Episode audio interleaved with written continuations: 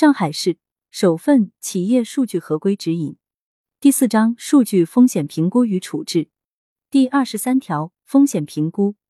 企业在识别数据风险内容的基础上，可根据自身经营规模、组织体系、业务内容以及市场环境，分析和评估数据风险的来源、发生的可能性、后果的严重性等，并对数据风险进行分级。数据合规部门负责人应当根据风险评估结果，对不同职级、不同工作范围的管理层与员工进行风险提示，降低管理层和员工的违法犯罪风险。第二十四条，风险处置机制，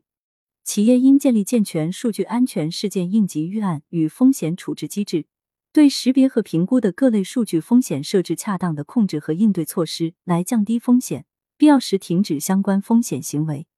发生个人信息等数据泄露、篡改、丢失等事件的，数据处理者应当立即采取补救措施，并通知所在地区的数据监管部门。安全事件涉嫌犯罪的，应当及时向公安机关报案。第二十五条，立即停止违法行为。经评估发现可能已经发生数据违法行为，或者数据监管部门已立案并启动调查程序的，企业应当立即停止违法行为，并与执法机构合作。企业积极配合调查或者主动消除、减轻违法行为危害后果的，可能会获得数据监管部门从轻或者减轻处罚。第二十六条，积极应对数据监管部门的调查。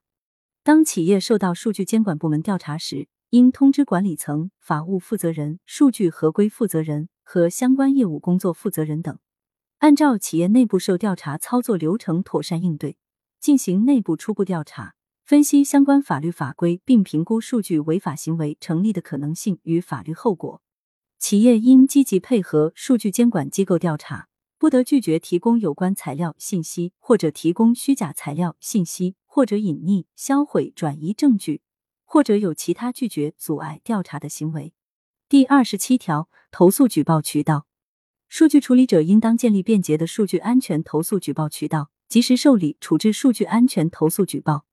数据处理者应当公布接受投诉举报的联系方式、责任人信息，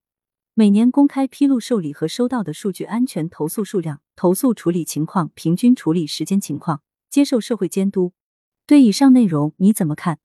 如果有什么想法、意见和建议，欢迎留言讨论。关注主播，订阅专辑不迷路。